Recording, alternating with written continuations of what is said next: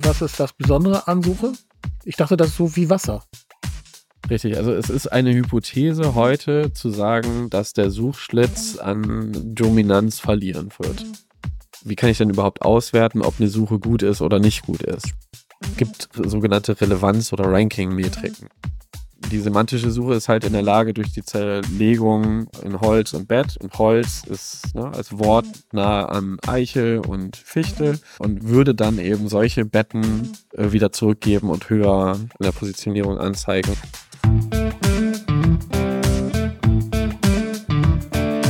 Ein wirklich guter Podcast. Der Neuland-Podcast zu Softwareentwicklung, E-Commerce und Organisation. Hallo Ralf. Hallo Malte. Heute Suche. Wir haben ja in der letzten Folge gerade darüber geredet, dass wir mit diesen Produktdaten, haben wir ja in der letzten Folge uns darüber unterhalten, aber mit den Produktdaten muss ja irgendwas machen. Das heißt, du hast die und jetzt geht es darum, wie kriege ich die Produkte auch an den Mann. Und unter dem Titel Suche widmen wir uns, glaube ich, heute einmal so einem ganz wichtigen Teil dieser Entdecken-Strecke. Das heißt, wir gucken uns an, was ist eigentlich eine Suche? Wie wird die verwendet? Warum ist die so wichtig? Warum reden jetzt viele darüber? Und machen einen kleinen Blick zurück und einen kleinen Blick nach vorne, würde ich sagen. Also das, das finde ich schon mal spannend, weil also ich bin ja, was Suche angeht, bin ich ja einfach nur Benutzer von Suche. Ne? Also warum reden wir über Suche? Hat doch jeder. Also geht ja auch, oder? Also wenn ich jetzt, ich glaube, ich kenne naja, doch, ich kenne, glaube ich, ein oder zwei Seiten, wo gar keine Suche drauf ist, ne? Aber das sind dann so Content-Seiten, aber in Shops ist Suche ja eigentlich immer drauf. Also, was ist das Besondere an Suche? Gibt es da irgendwie, ich dachte, das ist so wie Wasser. Also Wasserhahn auf und Strom raus. Und Strom. Ja, genau. ja. Ja, ist, glaube ich, auch die Erwartung. Die ist auch total, total fein. Also Suche im Allgemeinen ist ja, würde ich sagen, heute absolut allgegenwärtig überall. Das heißt, egal wo du bist, du brauchst immer irgendwo eine Suche. Du brauchst sie im Shop, du brauchst sie in deinen E-Mails, du brauchst sie irgendwie im Internet, du brauchst sie auf deinen sozialen Netzwerken. Überall findet Suche statt. Das heißt, wir haben ein, reden heute über ein Tool, eine Technik, mhm. die jeder jeden Tag Dutzende Male verwendet. Aber wir reden über diese Technik im Kontext E-Commerce im Kontext Shop im Kontext nach Sachen suchen und die kaufen. Richtig, genau. Okay, wir, wir reden genau über diese Shop-Suche heute und vielleicht ist auch Suche gar nicht so der richtige Begriff, weil wir werden uns auch ein bisschen unterhalten müssen darüber, was heißt das jetzt eigentlich? Also der Über Oberbegriff Suche ist vielleicht gar nicht richtig, sondern eher finden. Okay. Wir reden über Finden wahrscheinlich. Das heißt, man sollte einmal anfangen, darüber nach oder darüber ein paar Worte zumindest zu äh, verlieren, ist, warum hat denn jeder Shop heutzutage eine Suche? Der Grund ist Google. Ja, vor über 20, 25 Jahren ungefähr war das Ende der Kataloge angesagt. Mhm. Und dass wir überhaupt Dinge schnell finden, indem wir Text in einen Suchschlitz eingeben, haben wir, glaube ich, Google zu verdanken.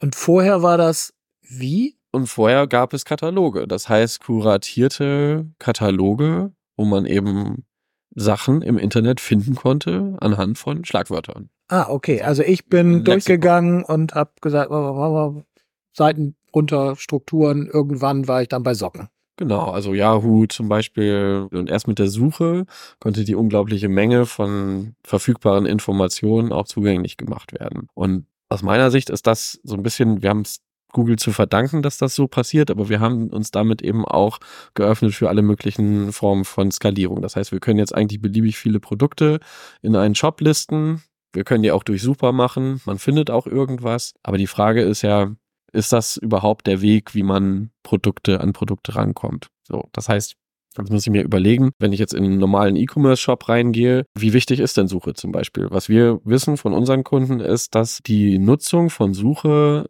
sehr, sehr hoch ist. Ja. Das heißt, wir haben durchaus bis zu 70 Prozent aller Interaktionen sind Interaktionen mit. Also anstatt über irgendeinen Kategoriebaum zu krabbeln oder auf einen Teaser zu klicken oder auf sowas der Suchschlitz ist das dominierende Ding. Es ist in jedem Fall beteiligt. Also ob es jetzt sozusagen in der Strecke, ich will zu irgendwas kommen und irgendwas kaufen, jetzt das Wichtigste ist, darüber kann man streiten, aber zumindest die Zahlen sagen uns, dass es super wichtig ist für die Verkäufe. Wenn 70 Prozent der Interaktionen mhm. mit in irgendeiner Weise die Suche beinhalten, dann heißt das für mich, ohne eine Suche wäre der Kunde nicht gut beraten. Mhm. Das heißt natürlich nicht, dass man nicht auch zu einem Ergebnis kommt, und es gibt genug Kunden, die auch ohne Interaktion mit der Suche etwas finden und kaufen.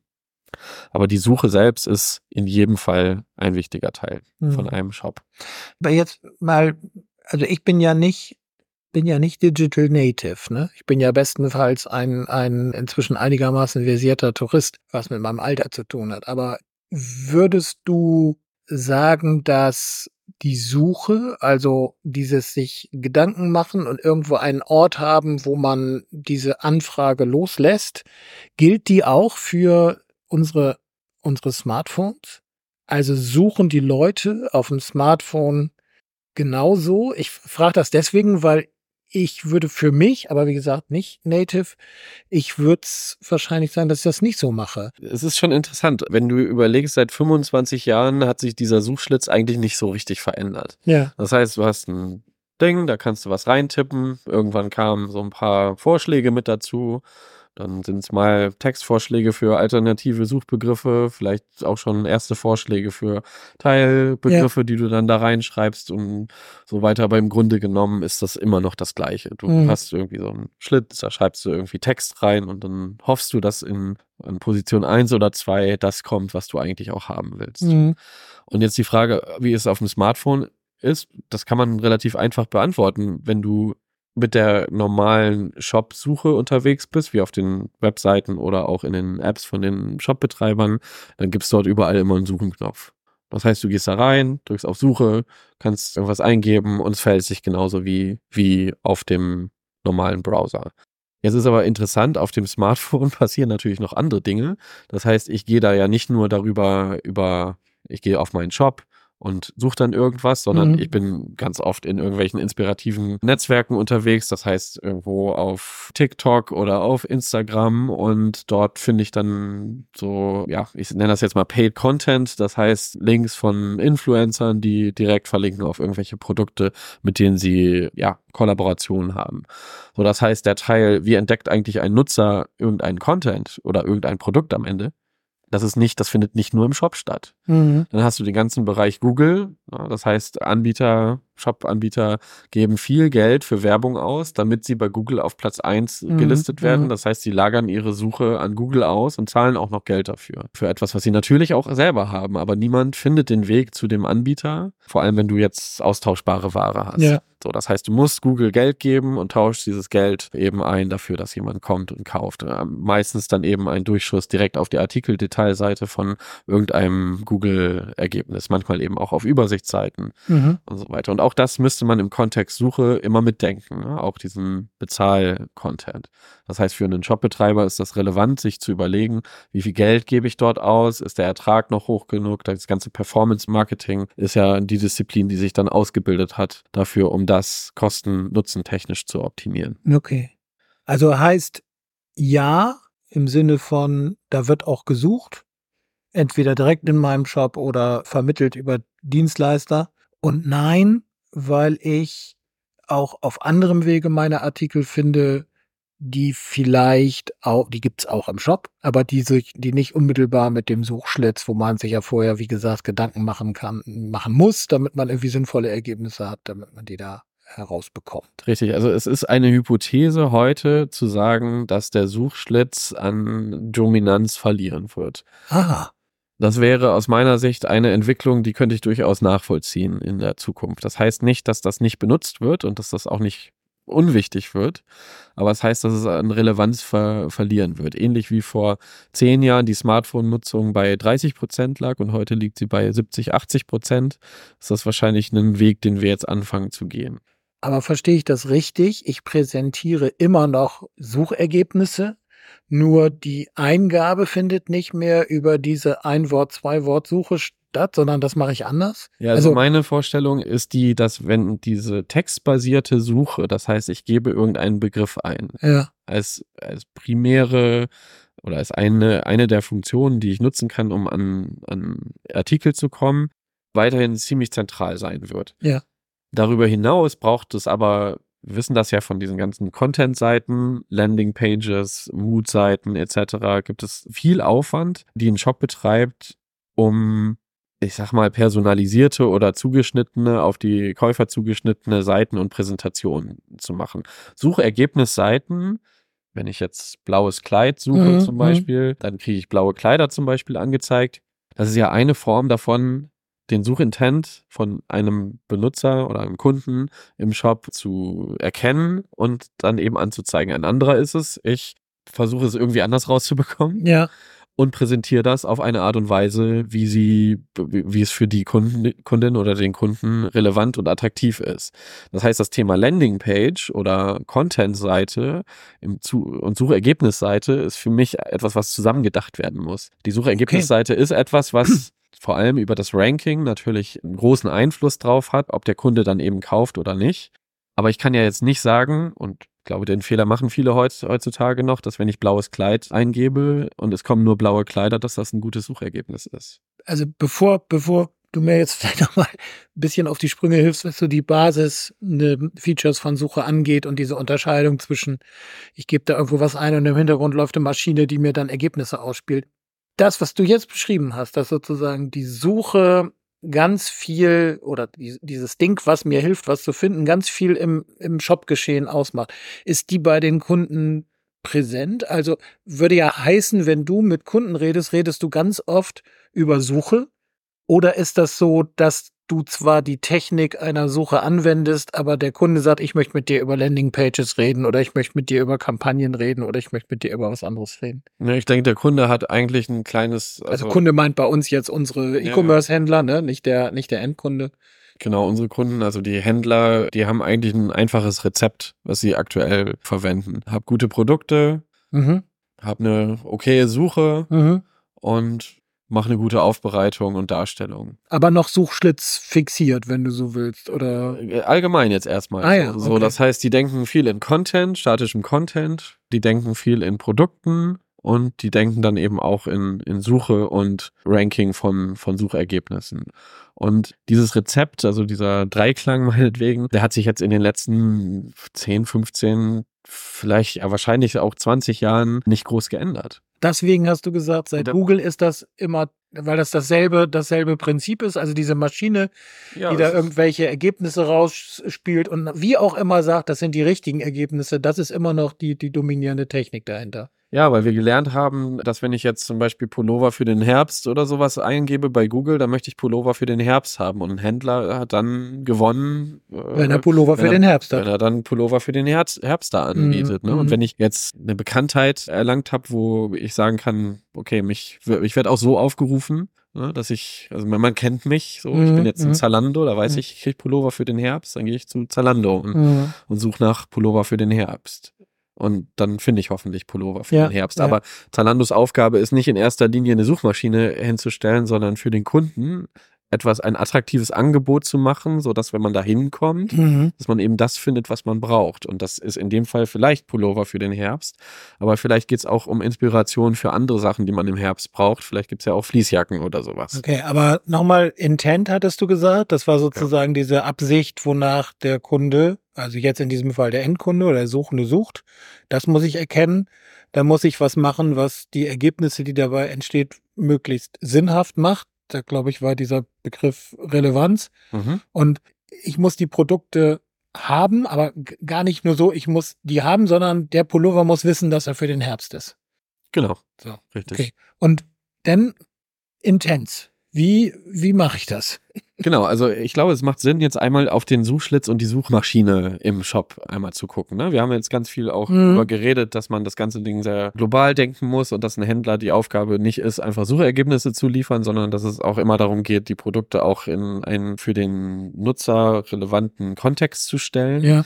Aber der Intent, den drückt der Kunde ja nicht aus. Der kommt ja in den Shop rein und während du in einem Laden siehst, okay, der ist jetzt gerade durchnässt, der braucht bestimmt einen Regenschirm, so siehst du das einem Internetnutzer nicht direkt an, wenn du ihn jetzt nicht vorher schon Klar. verfolgt hast. So, das heißt, du hast jetzt das Problem, wie finde ich eigentlich raus, was der möchte und der Intent, also das, was der Benutzer möchte, das können wir ja nur auf bestimmte Verhalten vom Benutzer, das ist ja alles, was wir haben, daraus können wir versuchen zu schließen, was das ist. Und jetzt im Kontext des Suchschlitzes ist es wirklich nur das, was er eingibt. Mhm. Das heißt, diese Suchbegriffe, die müssen erstmal heraus, wir nennen das ja immer Parsing, ne? also es wird herausgeparst rausgetrennt und es wird versucht, unwichtige Sachen abzuschneiden. So, das heißt, wir versuchen auch aus diesem, was der da, was der Nutzer dann sozusagen äußert, erstmal irgendwie eine eine Form zu machen, so dass ich die gegen meine Suchmaschinenindex ja. fahren kann. Und dann hoffe ich darauf, dass diese Teile, die ich dann eben runtergebrochen habe, in irgendeiner Weise mit den Dokumenten, also mit den Produkten, die ich in meiner Datenbank liegen habe, matchen. Das heißt, dass ich versuche erstmal so einen initialen Korpus zu bilden von, von Produkten, die möglicherweise in Frage kommen. Ja. Da ist es natürlich wichtig, dass der Text und das, was ich in diesen Produktdaten drin habe, in einer Beziehung zueinander stehen in diesem initialen Block von Suchergebnissen gibt es dann eine Menge von Suchergebnissen, die ich habe. Und dann ist der zweite Punkt, jetzt muss ich das ja in irgendeine Reihenfolge bringen. Ja, das heißt, ich habe für gewöhnlich natürlich noch alle möglichen Informationen, die ich dazu brauche. Also ich kann jetzt zum Beispiel Größeninformationen dazu packen. Da möchte ich natürlich, dass die auch mitgefunden mhm. werden und dass ich mhm. dann zum Beispiel nur Kleider in Größe M oder sowas angezeigt bekomme. Und, und das sind alles Sachen, die der Nutzer in diesen Suchschlitz natürlich eingibt. Und deswegen müssen wir den vers versuchen zu verstehen und auch die Intention des Benutzers auszufinden.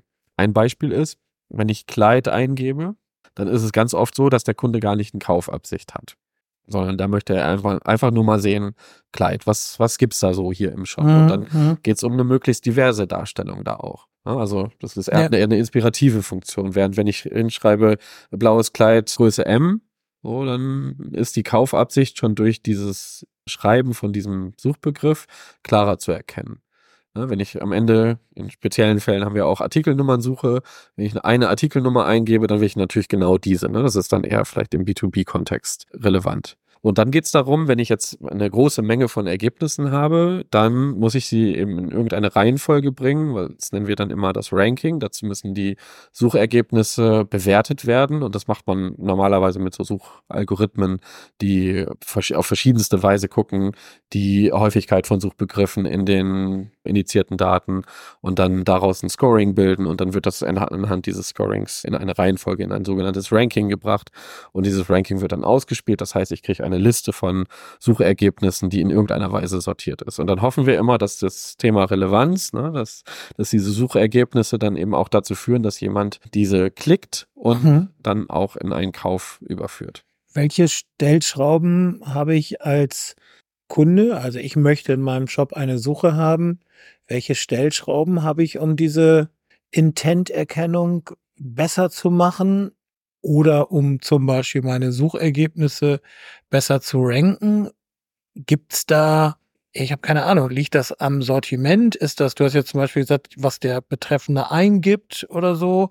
Also, oder, oder ist es so, dass ich sage, ja mein Gott, nimm die Suche, das haut schon hin. Du hast vorhin diesen Begriff der Suche, die einigermaßen okay ist, verwendet. Also reicht das oder ja. habe ich diese Stellschrauben, mit denen ich das signifikant verbessern kann? Ja, also viel Wert liegt schon in der Produktdatenpflege. Okay. Das heißt, wir kennen das ja von, wir haben das glaube ich in der letzten Folge schon gesagt. Das heißt, wenn du einen Produktkatalog hast, der sehr gut optimiert ist auf das, was die Kunden suchen, Bedeutet, wenn der Titel eines Produktes schon viele Suchbegriffe enthält, die der Kunde hat, das heißt, in dieser Kuratierung der Produkte kann man schon ganz viel Suchwert reinpacken. Mhm. Wir hatten, glaube ich, das Beispiel mit diesem USB-Kabel ja äh, mhm. und den Geräten, für die dieses USB-Kabel verwendet werden kann, also irgendwie Samsung Galaxy USB-Kabel.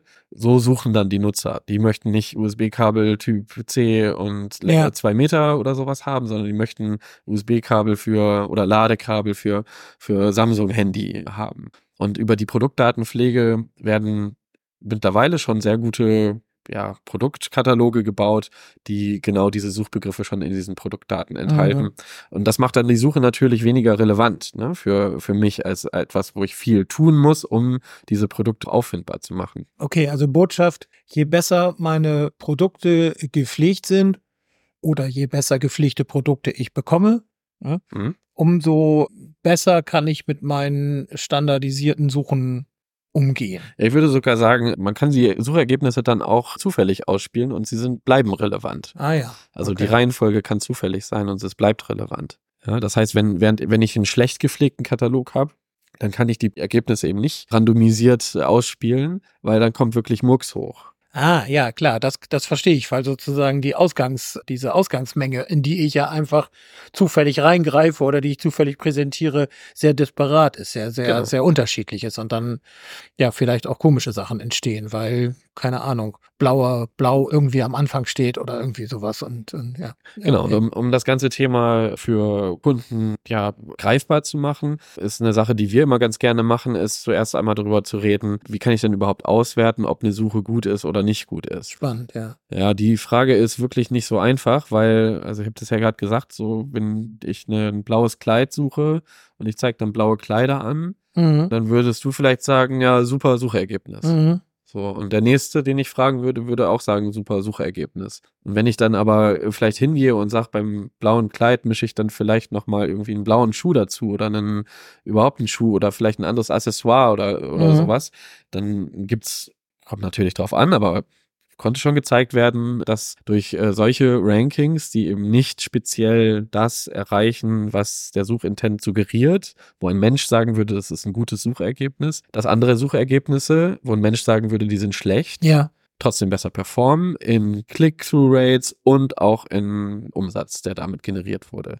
Und das ist natürlich spannend, wenn ich jetzt so zwei, also das ist ja so ein Konflikt. Also Mensch sagt mir, das ist ein gutes Suchergebnis, Ja. aber der Handels, äh, also Bottomline unter dem Strich kann ich das andere, das schlechte Suchergebnis besser verkaufen. Habt ihr so ein Standardinstrumentarium, mit dem ihr guckt, oder wird die Sonde entsprechend dem jeweiligen Shop gewählt? Also fragst du sowas wie, suchen bei euch die Leute nach Artikelnummern und dann sagt der Kunde, pff, die wissen das gar nicht. Dann benutzt ihr diese Sonde nicht oder wie macht ihr das? Wie nähert ihr euch dieser, dieser Suchfrage, was ist eine gute Suche oder?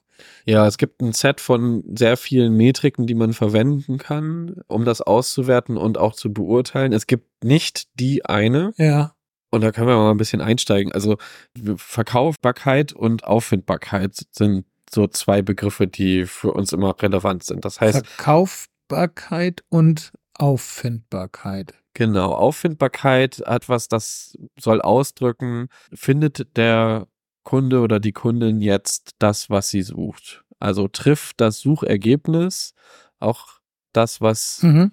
Eigentlich am Anfang stand dieser Reise, ne? Also ich gebe da irgendwas ein. Und das würden, würden wir unter diesem Begriff Auffindbarkeit sehen. Verkaufbarkeit ist etwas, das soll ausdrücken, ich finde was, aber kaufe ich das dann auch?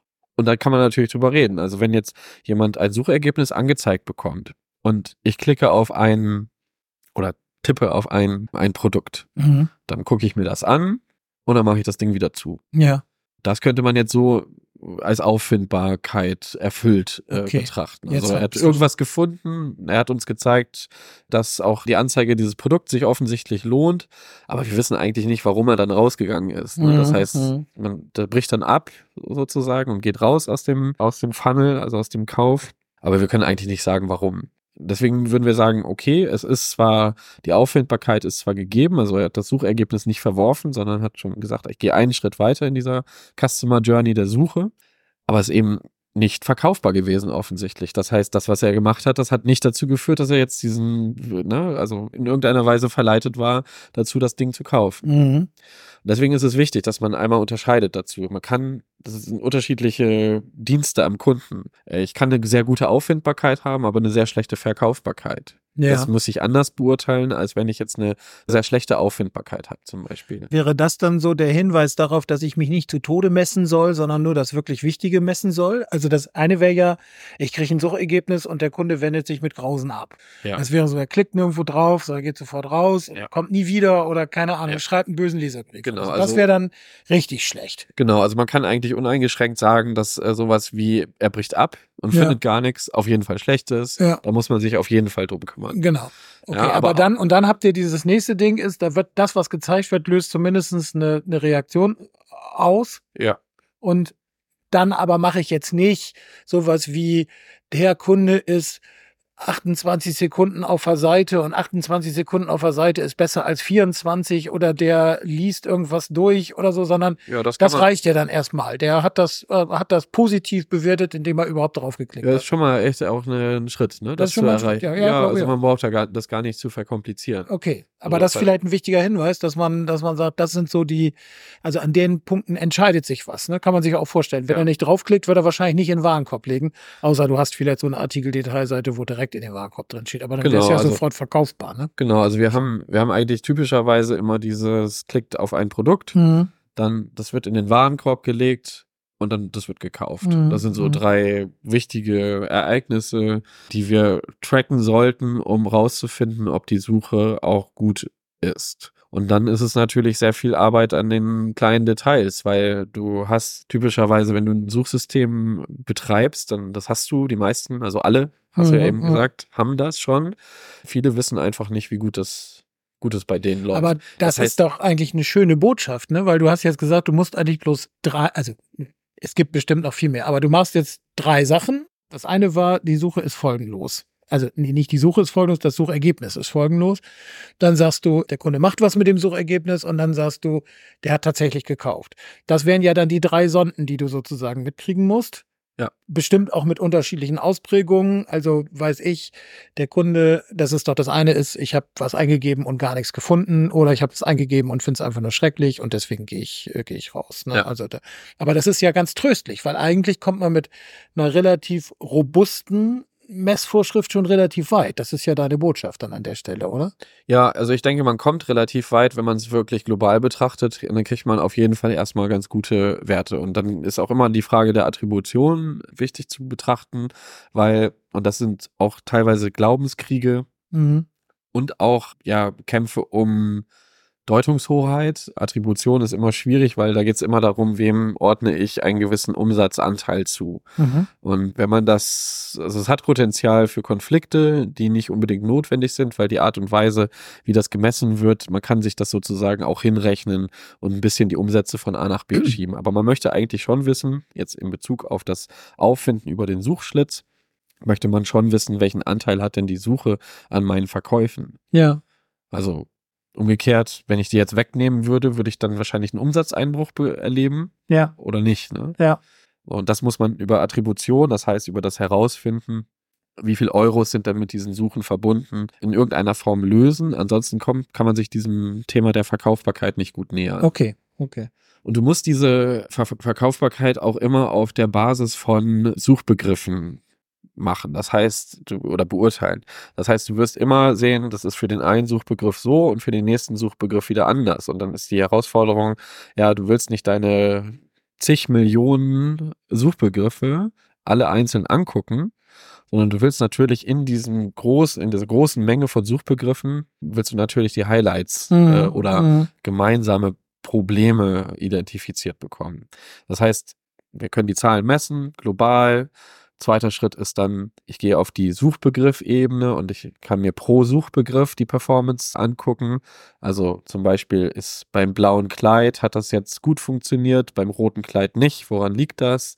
Ne, vielleicht ist die Farbe rot irgendwie nicht in den Suchbegriff, in den indizierten Daten drin. Ja. Unwahrscheinlich, dass das so ist, aber ne, nur mal so als Beispiel. Nee, ist verstanden. Also dann, dann geht man tiefer rein, aber man fängt erstmal mit so einem ersten Blick an und dann geht man tiefer rein. Genau, man kann in die Kategorien gucken, Ja. man kann schauen, welche Produkt, ja, Cluster das betrifft und dann versucht man erstmal rauszufinden und sich dem Problem zu nähern, weil es macht ja natürlich keinen Sinn, einfach irgendwie zufällig irgendwas anzupassen, ja, weil irgendjemand gerade im Shop gesehen hat, dass wenn ich irgendwie einen eckigen Tisch oder sowas oder einen runden Tisch suche, wie das Lieblingsmodell gerade nicht kommt. Ja, ja, das ist, das, das kenne ich auch. Ne? Das ist die, genau, das ist die Optimierung des, der Suche für den Abteilungsleiter oder für den Geschäftsführer, je nachdem, wie die Firma organisiert ist. Und das kenne Genau. ich auch. Genau, diese anekdotischen Teile, das ist wichtig, dass man das macht, weil, das ist zumindest unsere Erfahrung, das Zufriedenstellen von äh, Leuten, die diese Anekdoten bringen, ist durchaus wichtig. Ja, Also- ja, ja.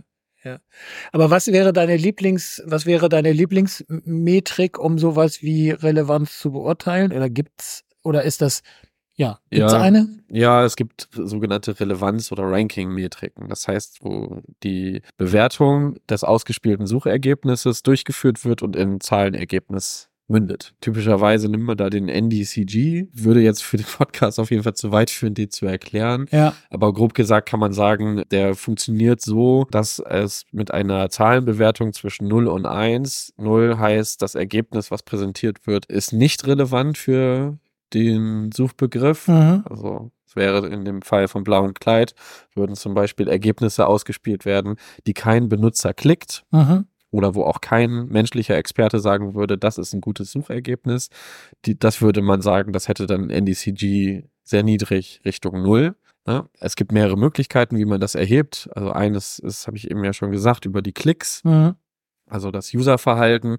Der andere wäre, man würde einfach, ich sage jetzt mal 50 Suchbegriffe nehmen, die einem Expertengremium vorsetzen, äh, sagen, das hier hat der User gesucht, das hier war das Suchergebnis, bewerte das mal von einer Skala von 1 bis 5. Okay. Und dann würde man das in diese NDCG-Zahl ummünzen und das kann man natürlich schlecht skalieren, wenn man das mit Experten macht oder mit Menschen. Deswegen verwenden wir ganz oft die Klickdaten dafür, also welches Produkt wurde auch geklickt, um zu simulieren, ob der Nutzer das als ein relevantes Ergebnis ansieht oder nicht. Okay. Ja, das ist ja dann, wäre dann so, also würde ja dann ein hinreichendes Wissen über die, ja, wir hatten gesagt, eine gute Suche schon mal ein bisschen bringen. Dazu muss ich die entsprechenden Daten haben. Ich muss sie auswerten. Wahrscheinlich muss ich auch noch klar machen, warum da dieser Wert rausgekommen ist. Dann kann ich noch vertieft reingucken.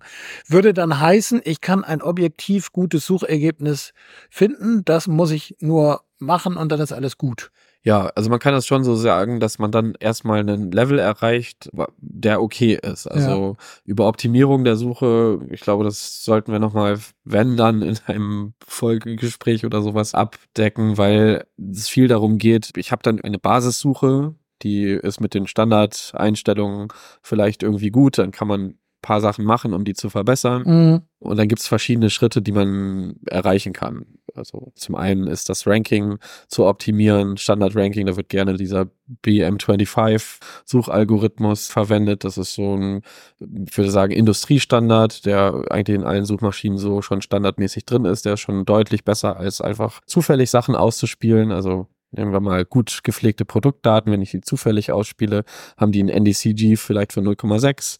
Wenn ich den BM25 nehme, statt zufällig auszuspielen, sondern ich sortiere nach einem Match zwischen dem Suchbegriff und den indizierten Daten, wo dann geguckt wird, wie oft, Mhm. mal ganz grob, wie, wie oft dieser Suchbegriff in den indizierten Daten auch vorkommt, dann kann ich das Ganze schon um 0,1, 0,15 erhöhen und dann kommt man so ein bisschen in die Frage, mache ich jetzt nur noch Rillenoptimierung oder kann ich damit wirklich noch signifikante Verbesserungen erzielen, wenn ich am Ranking rumschraube? Wenn, das heißt, wenn ich die Sortierung der Ergebnisse nochmal anpasse. Ja. Und da betrachtet man für gewöhnlich eigentlich zum einen, dass die Präzision der Suche, das heißt, sind denn auch die relevantesten Produkte ganz weit oben. Also das macht man über diese Relevanzmetrik und den Recall, das heißt, sind dann auch Produkte in dem Suchergebnis oder habe ich irgendwelche vergessen? Ah ja. Ne, Also ich möchte ja quasi, wenn der Suchende eine eine Tasse sucht, dass dann eben auch alle Tassen, also jetzt mal blöd gesagt, alle Tassen, die ich im Shop habe, dann auch im Suchergebnis wiedergefunden Mhm. werden ne? und er nicht irgendwelche Tassen vergisst. Ne? Für Tassen ist das vielleicht einfach, weil ich kann jede Tasse mit Tasse pflegen in, Ja, ja, in den ja, ja. Suchdaten, aber es sind vorstellbar, dass bei verschiedenen Sprachen, verschiedenen Produktkategorien, verschiedenen Produktbezeichnungen schnell mal auch die Suchbegriffe, die der Nutzer sucht, eben nicht in den Produktdaten Ja. vorkommen. Und da muss ich natürlich irgendwie einen Weg finden, wie ich mit Synonymen oder ne, mit anderen Begriffen arbeite oder vielleicht auf Sprachanalyse zurückgreife. Also was ich, was ich so rausführe, ist, der Appetit kommt beim Essen. Ja? Also man kann da relativ man muss an vielen Stellen drehen und schrauben. Erste Schritte und sozusagen eine Objektivierung des Problems kriegt man aber relativ gut hin. Und dann kann man darüber sprachfähig werden. Was ich aber spannend finde, ist das, was du jetzt ja schilderst, ist die Optimierung der Suche aus Sicht der Suchverantwortlichen. Ne? Also jetzt äh, würde ich mal so sagen, wir, wir, wir, du redest dann mit den Leuten, die die Suche verantworten, die haben dann, können das alles schön nachweisen, wie hoch die Relevanz ist und dass sie sich durch die und die Maßnahme verbessert hat und das ist alles prima. Dann müsste es ja eigentlich super funktionieren. Nun ist aber ja erstens der Kunde so ein bisschen komisch, weil er manchmal vielleicht ein anderes Interesse hat. Das hatten wir ja, brauchen wir vielleicht gar nicht vertiefen, aber es gibt doch, es, es gibt doch auch Störungen, die die anderweitig in dieses tolle Suchergebnis reinhageln. Also ich zum Beispiel kann mich erinnern, dass wir Teaser-Steuerung einbinden sollten, wo immer jeder vierte oder neunte Dings mit irgendeinem so Werbebanner belegt werden sollte. Ist ja schon eine Störung, ne? Oder wenn ich jetzt bei, bei, bei Revis oder sonst wo einkaufe, kriege ich nicht nur den Joghurt, der vorne dran ist, sondern ich kriege die Sponsored Products. Was macht denn das mit der Suche? Ist das okay? Ist das, das haut ja eigentlich in dein schön optimiertes Ergebnis rein, oder nicht? Ja, das ist okay. Okay. Weil das bringt ja Geld. Ah ja, also, okay. Und dann ist erstmal okay, würde ich sagen, weil, also du hast es richtig gesagt. Wir haben ganz am Anfang über Suche allgemein geredet, aber vor allem über Entdecken. Und dann haben wir uns jetzt eine Zeit lang über den Suchschlitz unterhalten und wie das dann irgendwie so funktioniert mit mhm. der Suche. Und dann hast du richtig gesagt, dass aus dieser sehr engen Betrachtung heraus sowas wie ein gesponsertes Produkt total stört. Ja. Aber für mich ist diese Betrachtung einfach nicht richtig. Ne? Wenn ich hingehe und sage, ich betrachte die Suchergebnisse unter dem Be ja, Oberbegriff optimales Ranking, dann ist natürlich so eine Werbung nicht so optimal. Weil mein Bemessungskriterium ist ja Relevanz für den Nutzer und der hat auf Sachen geklickt und das sind die nicht die Werbung, der auf die hat er nicht geklickt, weil das ist ja selbsterfüllende Prophezeiung. Wenn die Werbung an eins steht, dann wird die halt auch geklickt. Ja. Also das brauche ich jetzt auch in meiner Auswertung nicht berücksichtigen. Also die Dinge, die oben stehen, diese werden halt immer geklickt. Kann ich gar nicht verhindern, ne? Nee, das kann man einfach nicht verhindern. Und, und so. Und die Betrachtung ist einfach eine falsche, wenn ich sage, das stört aus dem, aus der Argumentation heraus, dass es nicht relevant ist, weil es von außen reinkommt. Es muss eher aus einer Shop-Perspektive gedacht werden. Das heißt, ne, gesponserte Produkte sind Standard. Die Plattformen, die sich leisten können, die zu listen, die sind groß genug, dass sie genug Interesse und genug Traffic haben, sodass sie die anzeigen können und dass sie darüber Geld verdienen. Und das Austarieren, wie stark ist jetzt ein gesponsertes Produkt schlecht für den Benutzer oder den Kunden, den Endkunden, mhm. das kann man ja dann schon auch messen. Also insbesondere darauf, ob das jetzt einen Einfluss auf die Verkäufer hat. Und da braucht man jetzt gar nicht lange drüber diskutieren. Also wirklich First-Hand-Erfahrung haben wir da in dem Bereich nicht auf der Ebene, das zu messen und auszuwerten, wie stark Retail Media AdWords in den Suchergebnissen auf die äh, Performance nach hinten raus Einfluss hat. Aber es optimiert sich ja selber. Das heißt, wenn es jetzt schlecht wäre, dann würde man das wieder zurückfahren. Ja. Wenn es jetzt gut wäre, dann wäre es ja auch positiv. Also würde man das weitermachen. Und es ist am Ende irgendwo sowas, was sich im Unternehmen sicherlich irgendwo dann auf einer, ne, man Unternehmen, Wirtschaftsunternehmen sind ja rationale Akteure. Das heißt, es wäre ja nicht rational, das zu erweitern, wenn es und Bottomline negativen Effekt hätte. Also das heißt, für mich ist am Ende als Endkunde eigentlich die Quelle dieser Produktempfehlung oder dieses Vorschlages relativ egal. Ich kann sie annehmen oder nicht annehmen. Ja. Und damit in der Gesamtbilanz kann ich halt sagen, zum Revenue des Unternehmens trägt die Suche bei, aber auch die Retail-Media-Inhalte oder der Teaser, den ich selbst zusammen trägt auch dazu bei. Ich muss es nur messen, bewerten und im, Gesamt, im Gesamtbild äh, berücksichtigen. Also es geht da nicht um, um partikulare Interessen, würde ich mal so sagen. Ja, so das ist das, weil ich finde, wir müssen das so denken weil wir die Suche nicht, die ist, hat keinen Selbstzweck. Mhm sondern die hat die Funktion der Suche ist es, den Käufer, Käuferin im Shop einem etwas anzubieten, was auf das Interesse stößt. Und das ist klar, dass eine Such, also man könnte ja argumentieren, dass je mehr Produkte ich in die Suchergebnisse anzeige, also je höher der Recall ist, das heißt, also je vollständiger meine Mhm. Suche ist, desto besser ist das, weil ich werde ja vollständiger. Ja. Aber das kann man sich leicht denken, dass das Quatsch ist, dass wenn ich eine endlose Liste von Produkten habe, dass das kein tolles Angebot ist. Ja, ja. Also da habe ich jetzt keine Lust drauf, sondern ich möchte ja irgendwo eine Auflockerung. Diese Störer sind ja nicht Störer, für mich sind es eher Auflockerungen oder Absprungpunkte. Vielleicht ist das, vielleicht ist das spannend, da sozusagen von der Cognitive Load des, des Konsumenten sozusagen. auszugehen. Weil ich stelle mir mal vor, ich habe 25 blaue Fahrräder und die mögen ja alle noch eine kleine Unterscheidung haben, aber ich kriege ja 25 Sachen nicht mehr sortiert. Ich bin ganz froh mit dreien oder vielleicht vieren und da ist vielleicht die gute Suche die, die äh, wirklich die Bandbreite aufmacht, ne? Und, und da so ein bisschen, ein bisschen reingeht. Aber sag noch mal, da gibt's ja wahrscheinlich tüchtig viele Sachen, die ich so auch kenne mit und Begriffe, die ich wahrscheinlich nicht richtig benutze, aber ich booste irgendwas oder ich mache ein Synonym. Gibt's eigentlich einen Unterschied zwischen der Leistungsfähigkeit von Kaufsuchen und Open Source Suchen? Also ist das, ist das irgendwie, kann man da eine Handreichung geben, so im Sinne von, wenn du, dann ist besser das und das? Oder wie, wie würdest du sagen, dass die Unterscheidung zwischen Kaufsuchen, also gekauften Produkten, die die Suche für einen Shop bereitstellen, ähm, und denen, die vielleicht auf der Basis irgendeines Frameworks arbeiten, was ist da der Unterschied? Also der Unterschied ist erstmal, du kriegst mit einer Kaufsuche sehr, sehr schnell eine Suche an den Start, die gut funktioniert. Okay. Also das ist, also es gibt ja Gründe, warum es die gibt. Mhm. Ähm, Und das ist eigentlich, würde ich sagen, der primäre Grund. Wenn es jetzt darum geht, die, die Kaufsuchen gegen eine eigengestrickte Lösung zu vergleichen, dann gibt es oft andere Aspekte, die relevant sind, als außer die Suchperformance an sich. Also eins ist zum Beispiel die Datenhoheit, Zugriff auf die eigenen First-Party-Daten, die nicht rauszugeben. Suchperformance kann auch eine Rolle spielen. Die Angebote sind attraktiv. Man kann argumentieren, dass es okay ist, das zu machen. Man kann aber genauso gut argumentieren, das nicht rauszugeben und selber zu machen, weil die Optimierung der Suche ist eigentlich das, was den Hauptaufwand in diesem ganzen Konstrukt darstellt. Das heißt, wenn ich eine Suche aufsetze, kostet das natürlich Zeit und Geld. Ich muss das betreiben. Das heißt, es gibt Infrastrukturkosten, die, äh, die ich zu bezahlen habe kontinuierlich.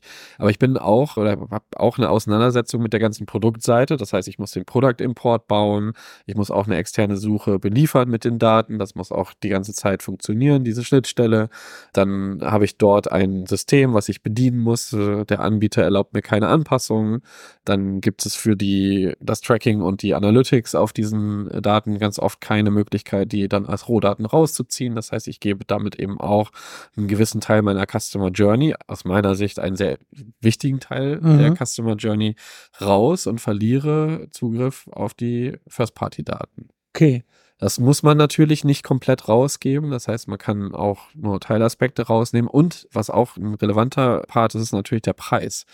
AI-basierte Suche äh, lassen sich solche Anbieter auch richtig teuer bezahlen. Okay. Und dann sind es auch immer volumenbasiertes Preisgefälle. Das heißt, ich würde sagen, es gibt mindestens auf der Skala der Größe eines Unter Unternehmens irgendwann einen Punkt, wo diese Anbieter sich nicht mehr lohnen, wo eine eigene Lösung sogar günstiger ist. Okay, also das heißt, Suche, äh, würde ich jetzt mal so zusammenfassen, Suche ist Kerngeschäft des Handels Ja. Und damit eben genau wie du sagst, das Kalkül, wo will ich mein Kerngeschäft selber gestalten und wo will Ja. ich das. Und, und insbesondere, wenn wir sind ja gestartet damit mit der Vielfalt der Suche, nicht als Suche, sondern als Entdeckenfunktion. Diese Vielfalt, die kann ich auch nur nutznießend einbringen, wenn ich sie auch kontrolliere.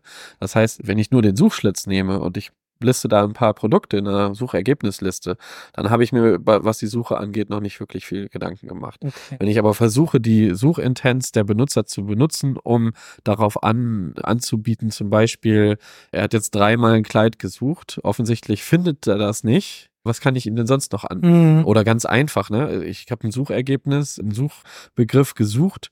Wir haben keine Ergebnisse im Shop. Dann mache ich doch einen äh, Sponsored Link von einem Partner rein und äh, dann verdiene ich noch ein bisschen Provision dazu. Also das sind sehr einfache Modelle, aber bleibt dabei, eigentlich muss ich mich damit auseinandersetzen, was die Nutzer suchen, weil wenn ich diese Beratungsfunktion, die ich in Retail-Shops habe, in irgendeiner Weise in einen Online-Shop reinbringen will, ist der Suchschlitz nicht die Lösung. Ja. Und das würde ich mir erwarten, dass wir das nicht dieses Jahr sehen. Dieses Jahr werden wir leider ganz viele Chatbots sehen mit OpenAI-Modellen dahinter, die keinen sinnvollen Mehrwert bieten für die, für die Nutzer, sogenannte Kleidungsassistenten, Shop-Assistenten. Leider müssen wir das jetzt ertragen. Ein, zwei Jahre hoffentlich mhm, nur. Mhm. Und dann kommen wir in die richtigen Anwendungen. Okay. Sag nochmal, was wäre dann aus deiner Sicht also unterstellt, dass die Suche zum Kerngeschäft des äh, Händlers gehört und es deswegen Sinn macht, sich damit zu beschäftigen, dann äh, sage ich ja, ich möchte das, was ich brauche, auch besonders gut machen. Da haben wir jetzt lange drüber geredet. Sicherlich, also für mich auch sowas wie, da brauche ich auf jeden Fall Spezialdiskussionen, ne? Also das mache ich nicht so nebenbei. Aber das gibt's ja bei vielen unserer Kunden. Was wäre denn der Bereich, wo du sagen würdest, jetzt mal von diesem AI-Geraffel, was überall drüber gepackt wird, immer abgesehen, wo siehst du denn die zentrale Herausforderung? Also sagen wir mal so ein Problem, was immer unterschätzt ist rund um Suche. Und wo würdest du sagen, was passiert bei diesem tollen, aber standardmäßig über Suchschlitz relativ ausgeweideten Produkt, nee, ausdifferenzierten Produkt. Was ist das nächste, was da passiert? Wo ist der, wo ist der Mehrwert? Also typisches Problem oder spezielles Problem, egal, was für unsere Kunden wichtig ist und was macht die Suche besser? Also das typische Problem ist, dass man sich nicht mit den Suchbegriffen auseinandersetzt und okay. dass man sich wirklich einmal hinsetzen muss und sich eine gewisse Zeit lang damit beschäftigen muss, um auf eine vernünftige Basis zu kommen datenbasiert über die Auswertung der Suche. Dann sind es viele kleine Verbesserungen leider und es sind, das würde ich sagen, man kann es als steinigen Weg beschreiben, mhm. weil so richtig dicke Dinger, richtig dicke Verbesserungen wird man dann sehen. Direkt. Allein nur mal das Begriff, der Bereich der Synonyme. Synonyme kann man schon inflationär benutzen. Die enthalten ganz viel an Spezialwissen zu dem Sortiment des Händlers und auch zu den verwendeten Suchbegriffen. Das heißt, da steckt ganz viel Wert drin. Jetzt ist die Frage, wie gut hat man das dann gecaptured? Ne? Also da sollte man wahrscheinlich, wenn das Sortiment des Händlers nicht unglaublich dynamisch ist, dann wird man das auf einen guten Stand bringen und dann hat das einen guten Wert. Da wird es aber immer noch wahrscheinlich neue Produkte geben und so und man muss das ein bisschen pflegen und betrachten und dann ist das, ist das erstmal gut. Das heißt, das ist auf jeden Fall ein Standardproblem, mit dem sich jeder auseinandersetzen muss okay. und dann kann man das auf ein Level bringen, das okay ist. Es gibt aber auch ungelöste Probleme, mhm. die man mit den aktuellen Ansätzen nicht so gut hinbekommt. Also zum Beispiel die schlecht gepflegten Produktdaten. Wenn Produktdaten schlecht sind, kann auch eine gute Suche relativ wenig machen. Ja. Und für Händler, die dieses Problem haben, da haben die dann zwei Möglichkeiten. Eine davon ist vielleicht möglich nur. Das eine ist, diese Produktdaten gut pflegbar zu oder gut zu pflegen. Das ist nur eine halbe Möglichkeit, weil es nicht immer möglich ist. Mhm. Und die zweite ist, zu versuchen, diese Produktdaten eben nicht per Hand zu pflegen, sondern sie besser auffindbar zu machen. Was wir ganz oft sehen, ist, Händler betreiben einen großen Aufwand in der Fotografie von Produkten oder in dem Annehmen von Produkten äh, mit äh, einem B2B-Händler, der jedes seiner Produkte erstmal scannt, um Größe, Breite, äh, Tiefe, also Länge, Breite, Tiefe zu ermitteln und dass solche Sachen dann eben genutzt werden, um fehlende Produktinformationen aufzufüllen. Ich glaube, wir sind heute dabei, dass wir diese Produktdaten eben auch synthetisieren können. Wo wir auch, glaube ich, viel Potenzial drin sehen, ist, dass wir Produktdaten in irgendeiner Weise pflegen, die Nutzer aber auf eine andere Weise diese Produktdaten suchen und wir jetzt einen Mittelsmann haben, der versucht, über diese Synonyme, was ich eben gesagt habe, mhm. das Ganze alles abzudecken. Und das ist vielleicht ein sehr aufwendiger und vielleicht auch nicht lösbarer, lös lösbare Aufgabe. Und wenn ich jetzt sage, die Suchbegriffe und die Produktdaten, die stehen trotzdem in irgendeiner Weise in einem Zusammenhang, dann könnte ich durch den Einsatz von der semantischen Suche äh, auch die Eingabebegriffe so transformieren, dass sie auf den Bereich oder auf den Raum meiner Produktdaten passend gemacht werden. Mhm, mh. ja, durch, äh, das ist ein relativ neuer Ansatz natürlich, um Suchen zu machen. Das ist, führt dazu, dass durch diese Technik dieser semantischen Suche eigentlich alles auffindbar wird aber es gibt natürlich auch sehr unrelevante Informationen wieder zurück. Das heißt, ich kriege immer Suchergebnisse in dem Fall, aber die Frage ist, ist das, was angezeigt wird, auch relevant? Also, kleines Beispiel, ich suche ein Holzbett in meinen Produktdaten ist Holz nicht gepflegt, sondern Eichenbett oder Mhm. Fichtenbett oder weiß ich nicht was. Die semantische Suche ist halt in der Lage, durch die Zerlegung in Holz und Bett und Holz ist ne, als Wort nah an Eiche und Fichte und würde dann eben solche Betten wieder zurückgeben und höher in der Positionierung anzeigen. Dahinter sehen wir eigentlich relativ viel, viel Potenzial, aber eben auch eine ja, Herausforderung, dass wir diese Sachen da einsetzen müssen, wo zum Beispiel schlechte Suchergebnisse oder schlechte Suchperformance da ist. Ein naiver Ansatz wäre dann, dass alle Suchbegriffe, die kein Ergebnis haben, vielleicht einmal sowas wie so eine semantische Suche noch nachgeschoben bekommen und dann in der Hoffnung, dass man darüber diese Abbrauchquoten extrem reduzieren kann. Okay, aber das ist ja dann, sagen, hast ja gesagt, auf der einen Seite die Pflege von Produkten in den Blick zu nehmen und auf der anderen Seite aus den Daten, die da sind, das Beste rauszuholen, Mhm. wobei das eine das andere nicht überflüssig macht, ne, wenn Nee. ich es richtig verstanden habe, weil sonst schießt man ja, glaube ich, mit einem ziemlich komplizierten, äh, mit einer ziemlich komplizierten Lösung auf ein eigentlich einfaches Problem. Also wenn es denn am Ende daran liegt, dass Eiche Holz ist, das wird man bestimmt auch noch hingepflegt kriegen.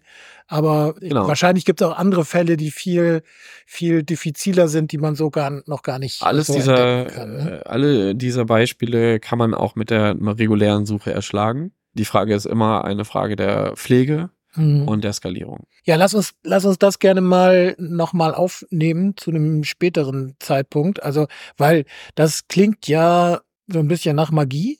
Ja? Also ich entdecke irgendwas, von dem ich erstmal gar nicht weiß, dass es da ist. Was du bisher erzählt hast, waren ja alles so eigentlich ganz grundsolide handwerkliche Dinge, ne? So, Ja. aber insofern vielleicht ganz gut, weil sie als handwerklich solide Dinge auch zugänglich sind und man da auch im Laufe der Zeit immer klüger werden kann als Kunde und sein Kerngeschäft, mit dem ich zeige Ihnen, was zu Ihnen passt, gut bedienen kann, gut entwickeln kann und auf dem, in dem Sinne dann eine gute Suche präsentiert. Würde ich mal so sagen. Ja, und spannend ist nicht nur diese semantische Suche, um das, den Bereich zu öffnen, sondern insbesondere eigentlich die Weiterentwicklung weg vom Suchschlitz hin zu ganz spezifischen Anwendungen, die alle Signale eines Nutzers, auch die Suchbegriffe, vielleicht auch vorwiegend die Suchbegriffe meinetwegen, aber die auch mehr mit in den Kontext nehmen. Das heißt, der Kontext eines Besuchs ist aktuell sehr limitiert durch diesen Suchschlitz. Ah, okay. Und über das Sprachverständnis dieser Sucheingaben, aber eben auch über das Verhalten eines Nutzers. Also Stichwort, was wir immer unter Personalisierung sehen, Mhm. aber was dann eigentlich nur bedeutet, also ich bin in einem Shop, ich brauche sieben Sekunden auf der Hauptseite, ich gehe dann da rein, ich gucke mir das Produkt an, ich gucke mir das an, ich gebe das ein in die Suche, ich mache dann wieder was anderes, Tag später komme ich zurück und diese, dass die Journeys, die dahinter stecken, die haben eine Bedeutung für den Händler. Wenn ich jetzt immer wieder den gleichen Verkäufer habe, dann wüsste der ja, dass ich gestern da war, geguckt Ja. habe, nichts gefunden habe, ja, ja. heute wiederkommen, ist halt ein stärkeres Signal, Ja. als zu sagen so, äh, ja, verstanden. ja, ist wieder eine neue Session, wieder 30 Minuten, Spiel geht von vorne, Suchbegriff nicht gefunden. Ja, okay, meine Interpretation ist einfach eine andere und ich würde mir erhoffen, dass wir anfangen, solche Sachen mit abzudecken, weil ich eigentlich auch gar keine Lust mehr habe auf die Shops von heute, so Ja. wie sie sind. Und ich auch glaube, dass wir echt Gefahr laufen, dass das Modell sich ausspielt. Okay, aber das ist dann wirklich für die nächste Folge oder für eine andere Vielleicht Folge. auch die übernächste. Aber ja, aber es ist spannend, weil du ja jetzt an der Stelle aus dem Optimieren und guten Anwenden eines gegebenen Instrumentariums Ja. hinkommst zu einer neuen Diskussion. Das finde ich jetzt sehr spannend. Aber ich fand das andere auch total interessant, weil sozusagen alltägliches und normales Geschäft ist eben auch sehr verdienstvoll. Absolut. Ja. Und ja, erstmal vielen Dank dafür und ich bin gespannt, wie die Suche sich entwickelt. Bis zum nächsten Mal. Bis dann.